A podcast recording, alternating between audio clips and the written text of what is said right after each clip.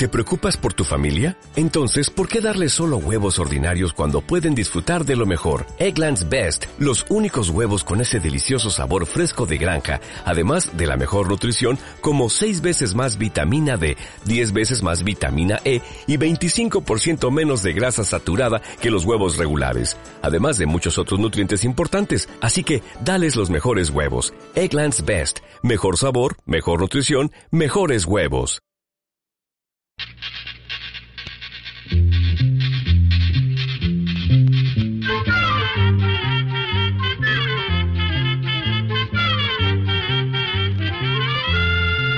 Llegó pa' todo,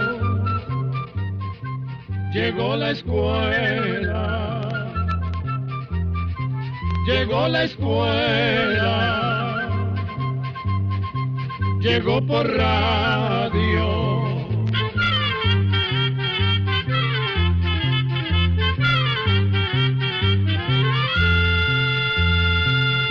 Oigamos la respuesta. Es el programa que les trae a ustedes el Instituto Centroamericano de Extensión de la Cultura, ICQ. Desde San Joaquín, Heredia, Costa Rica, el señor Luis Oviedo Herrera nos ha llamado por teléfono para hacernos la siguiente pregunta. Me comentaron que en los intestinos hay como una especie de bastoncillos. Quiero saber para qué sirven y si se pueden regenerar. Oigamos la respuesta. Es probable que esos bastoncitos de los que usted ha oído hablar se traten más bien de unas vellosidades como pequeños pelitos que recubren las paredes del intestino delgado. Estas vellosidades del intestino delgado ayudan a absorber los nutrientes de los alimentos y lo hacen por medio de unos pequeños conductos que hay en la mucosa que recubre el intestino. Efectivamente, estas vellosidades intestinales pueden lesionarse cuando se sufre de la enfermedad celíaca, que es la intolerancia al gluten del trigo, la cebada, el centeno y la avena. A veces también pueden lesionarse por enfermedades como diarrea crónica. Sin embargo, las vellosidades intestinales se pueden regenerar poco a poco, al cabo de semanas, o incluso de meses. Para eso la persona debe cuidar muy bien su alimentación y en el caso de las personas celíacas deben evitar comer productos que tengan gluten. Por eso es importante, si es posible, contar con la ayuda de un nutricionista y visitar a un médico gastroenterólogo.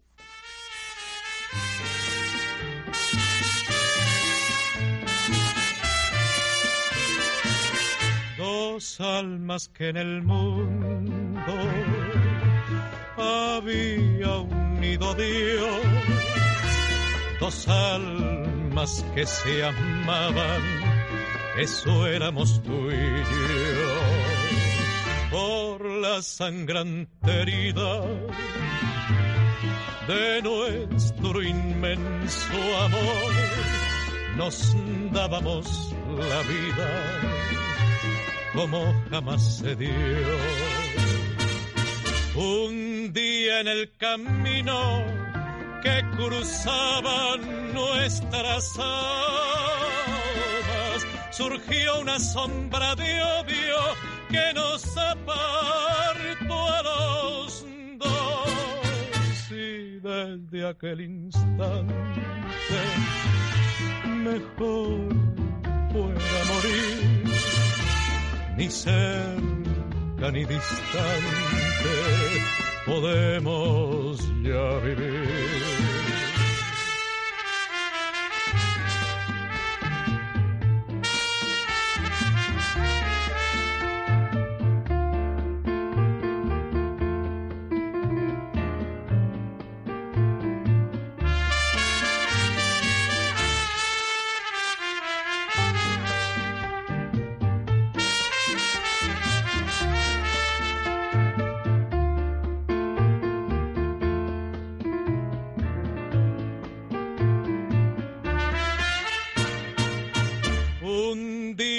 Camino que cruzaban nuestras almas. Surgió una sombra de odio que nos apartó a los dos. Y desde aquel instante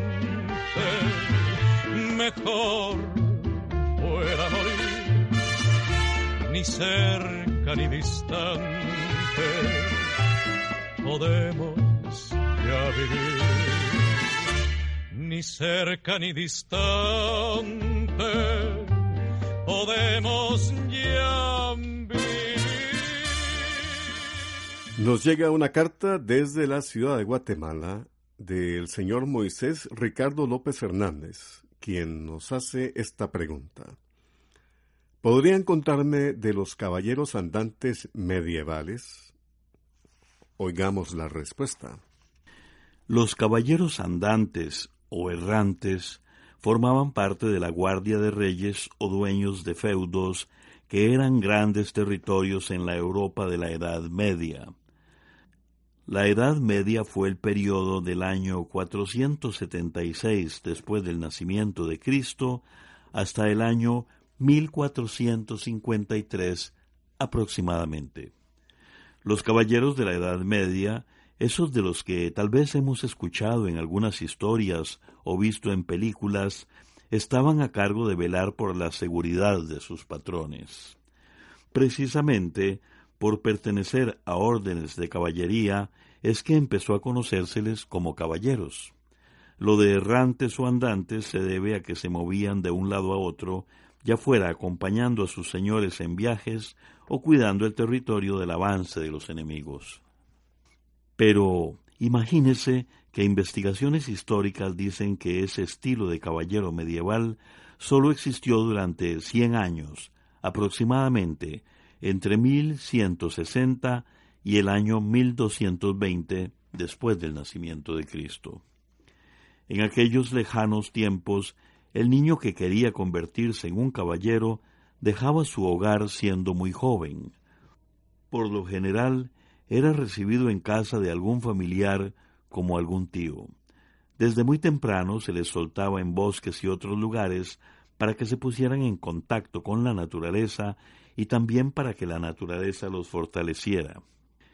En esas andanzas aprendían a montar a caballo, a cazar y también competían entre ellos con el manejo del arco.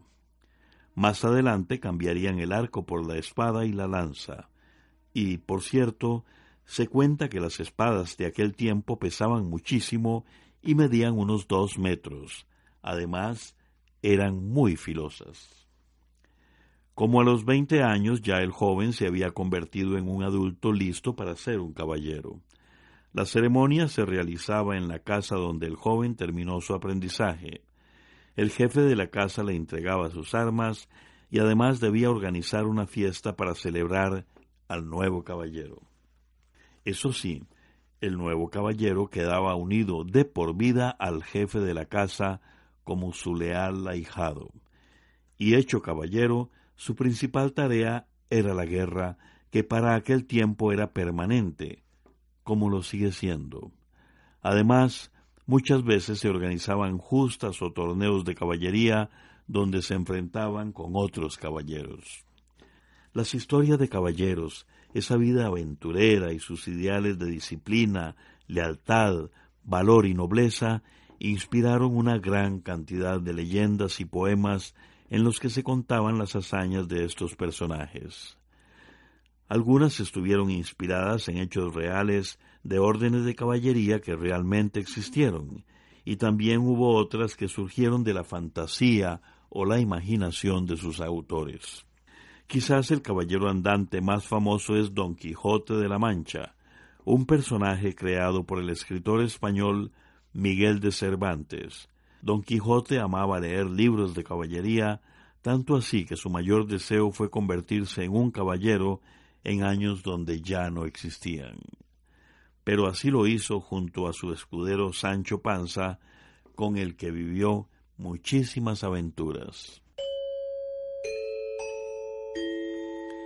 Estimadas y estimados oyentes, les invitamos a visitar nuestra página de Facebook Oigamos la Respuesta. Allí pueden encontrar información sobre el ICQ, fotografías y pueden hacernos preguntas. También pueden escuchar programas anteriores y muchas cosas más. Así que, si tiene acceso a Internet y a un perfil de Facebook, les invitamos a que le den me gusta a nuestra página Oigamos la Respuesta. ¿Cuáles son los beneficios del bicarbonato? ¿Para qué sirve? ¿Cómo se usa? ¿Cómo se usa para limpiar los dientes? Es la pregunta del señor Entimo Jiménez Castro. Nos escucha desde San Carlos de Alajuela, Costa Rica. Y nos ha llamado por teléfono. Oigamos la respuesta. Desde hace mucho tiempo el bicarbonato de sodio se ha usado como remedio casero. Por ejemplo, hay personas que lo usan para aliviar la acidez estomacal. Para esto se pone media cucharadita de bicarbonato de sodio en medio vaso de agua. Además, se puede usar para aliviar la piel irritada por las quemaduras del sol, por las picaduras de insectos o por los llamados salpullidos. Para esto se ponen sobre la piel irritada pañitos de agua con bicarbonato. Se puede decir que limpia la piel, aunque tampoco conviene usarlo en vez de una crema limpiadora. Por otra parte, hay quienes usan el bicarbonato de sodio para cepillarse los dientes y enjuagarse la boca. Para esto se puede echar una pizca de sal fina en media cucharada de bicarbonato de sodio y cepillarse los dientes con esta mezcla. Sin embargo, los dientes se pueden cepillar con bicarbonato únicamente de vez en cuando, porque si se usa muy a menudo, más bien se pueden dañar. El bicarbonato también tiene otros usos. Por ejemplo, es bueno para quitar los malos olores. Así, una recomendación cuando el refrigerador huele mal es lavarlo y después poner adentro una cajita de bicarbonato sin tapa para que el bicarbonato absorba los olores. Este remedio también sirve con los basureros. Se le echa un poco de bicarbonato y el mal olor desaparece por completo. El bicarbonato también sirve para quitar el mal olor que cogen a veces los hornos de microondas. Para ello se les pone dentro media taza de agua con dos cucharadas de bicarbonato. Luego se enciende el horno a temperatura alta por un minuto. Después se abre y se limpia con una toalla de papel humedecida. Además, el bicarbonato se puede echar en los zapatos y se les quita la humedad y el mal olor. En ciertos casos resulta un excelente blanqueador y también quita manchas, porque neutraliza los ácidos y otras sustancias que producen las manchas. Por ejemplo, las manchas que se forman en los inodoros.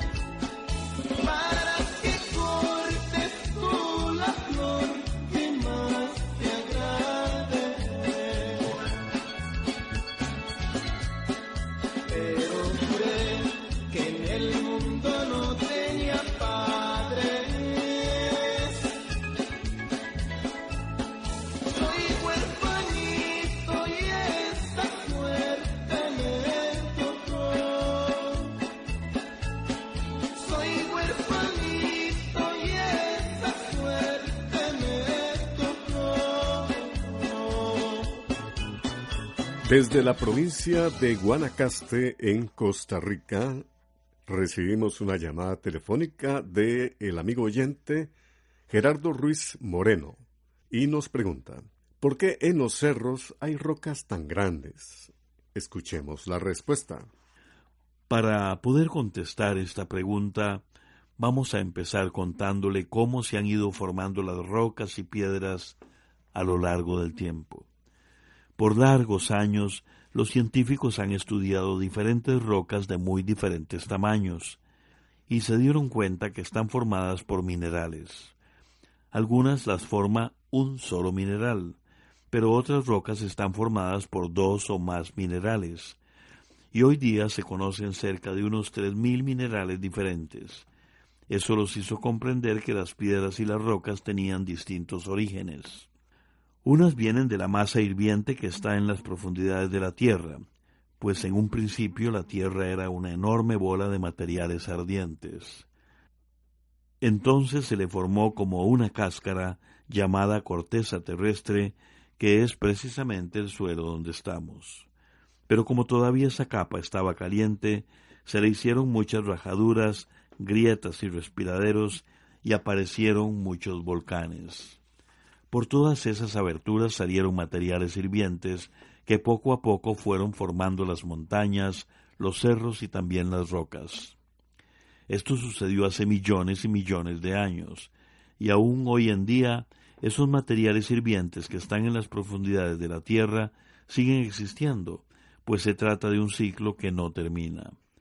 Ese material sale a la superficie cuando los volcanes los expulsan y es lo que conocemos como lava que al enfriarse se endurece, formando rocas de distintos tamaños y formas. Pero también en las erupciones volcánicas lanzan enormes piedras que llegan a caer en diferentes partes.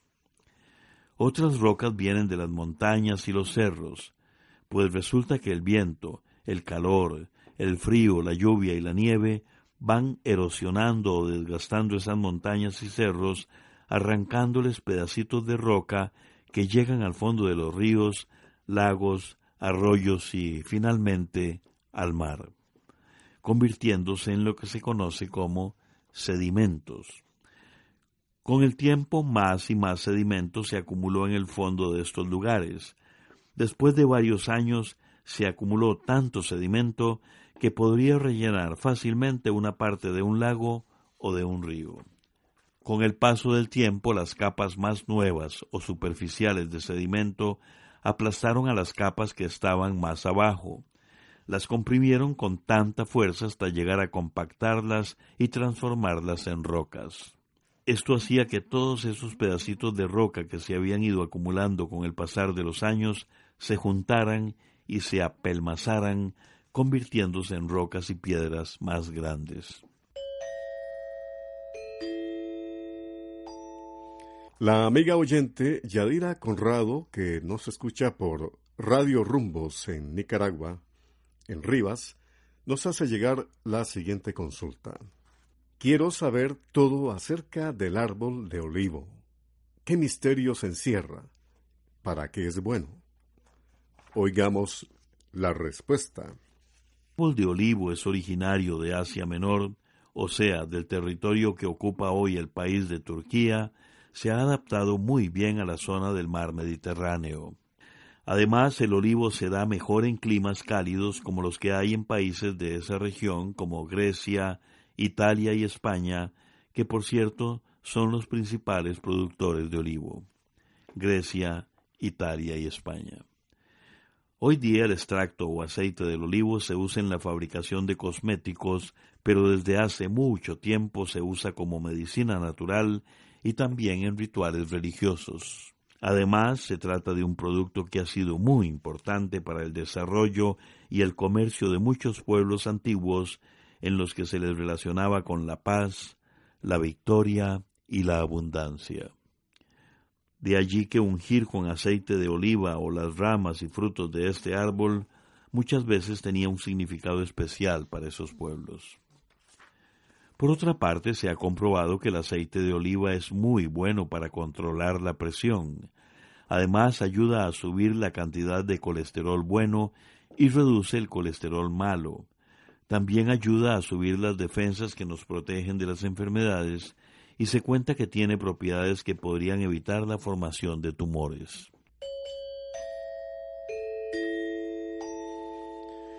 Recibimos una llamada telefónica desde Desamparados en San José, Costa Rica, del señor Michael Chacón Herrera. Nos hace esta pregunta. ¿Quién inventó el aparato conocido como olla arrocera y dónde? Escuchemos la respuesta. La historia de la olla arrocera viene de los años de la Segunda Guerra Mundial, que ocurrió entre 1939 y 1945. En esa guerra se enfrentaron los llamados aliados que formaban Estados Unidos, la Unión Soviética, Inglaterra y otros países contra el llamado eje que formaban Alemania, Japón e Italia. Pues bien, se cuenta que durante ese enfrentamiento el ejército japonés llevó unas cajas portátiles para cocinar arroz en agua. Esas cajas funcionaban por medio de corriente eléctrica, pues se calentaban con unos conductores eléctricos conocidos como electrodos. Sin embargo, era un invento poco seguro para usar en las casas, pues no se podía controlar bien el calor que producían esas ollas. Cuando la Guerra Mundial terminó en el año 1945, la compañía japonesa Mitsubishi empezó a vender la primera olla arrocera eléctrica un poco mejorada. La olla era de aluminio y funcionaba con una resistencia, pero todavía tenía algunos problemas. En 1956 un inventor llamado Yoshitada Minami mejoró el modelo para la compañía Toshiba, también de Japón, y su invento es considerado como la primera olla arrocera eléctrica que se empezó a vender con buenos resultados.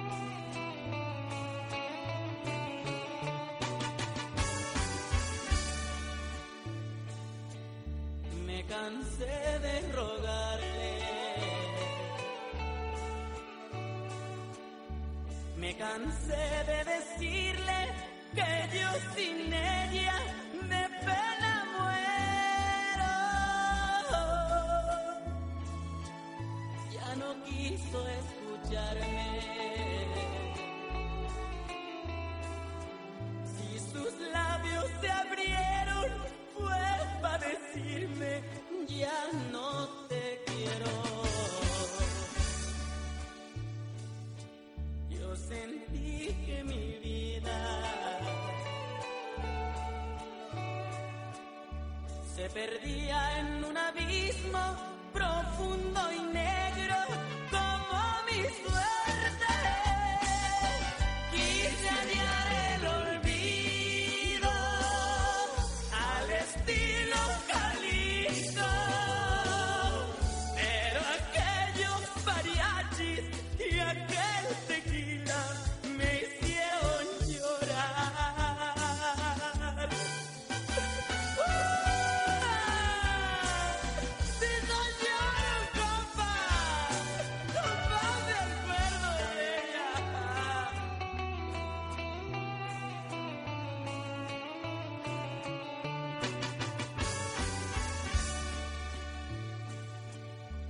cansé de rogarle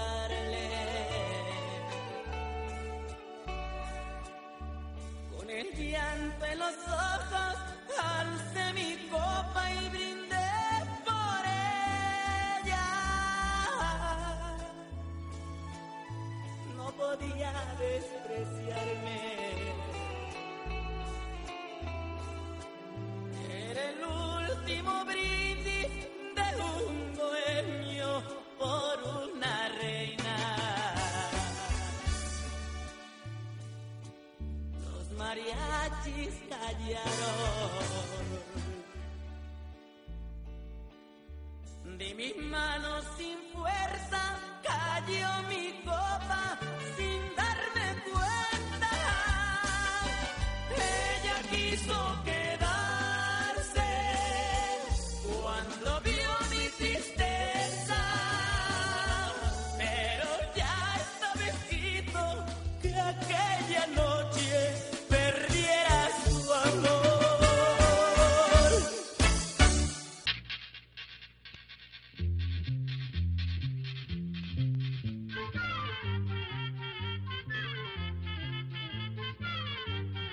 Si en una finca o en su jardín los cultivos no se están dando bien, podría ser que la tierra estuviera demasiado ácida. En muchas partes de Centroamérica la tierra es muy ácida y por lo que muchos cultivos no encuentran las sustancias necesarias para crecer normalmente.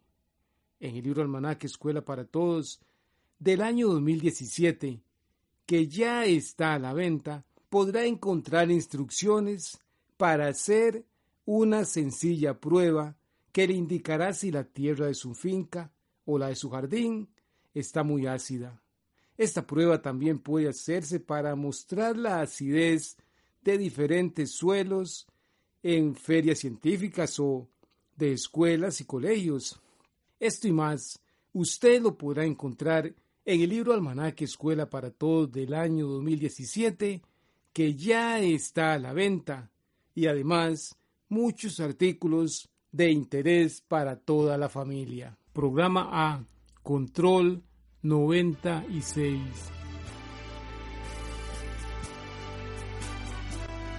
Así llegamos a un programa más de Oigamos la Respuesta.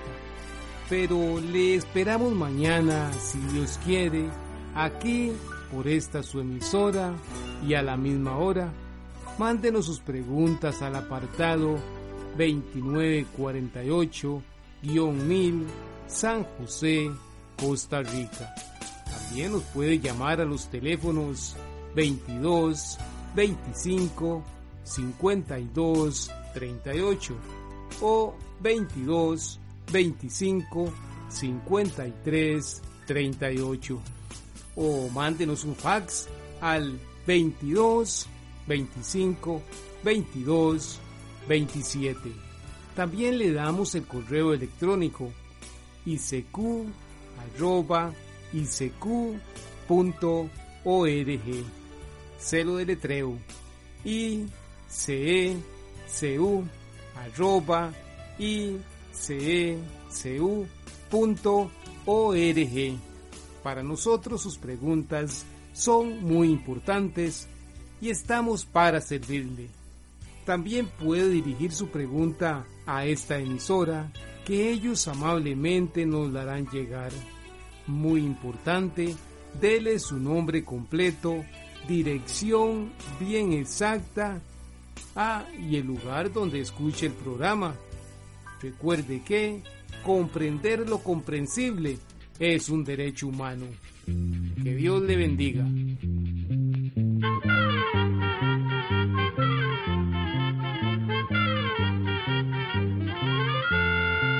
llegó el momento de despedirnos. Se va a la escuela, se va cantando.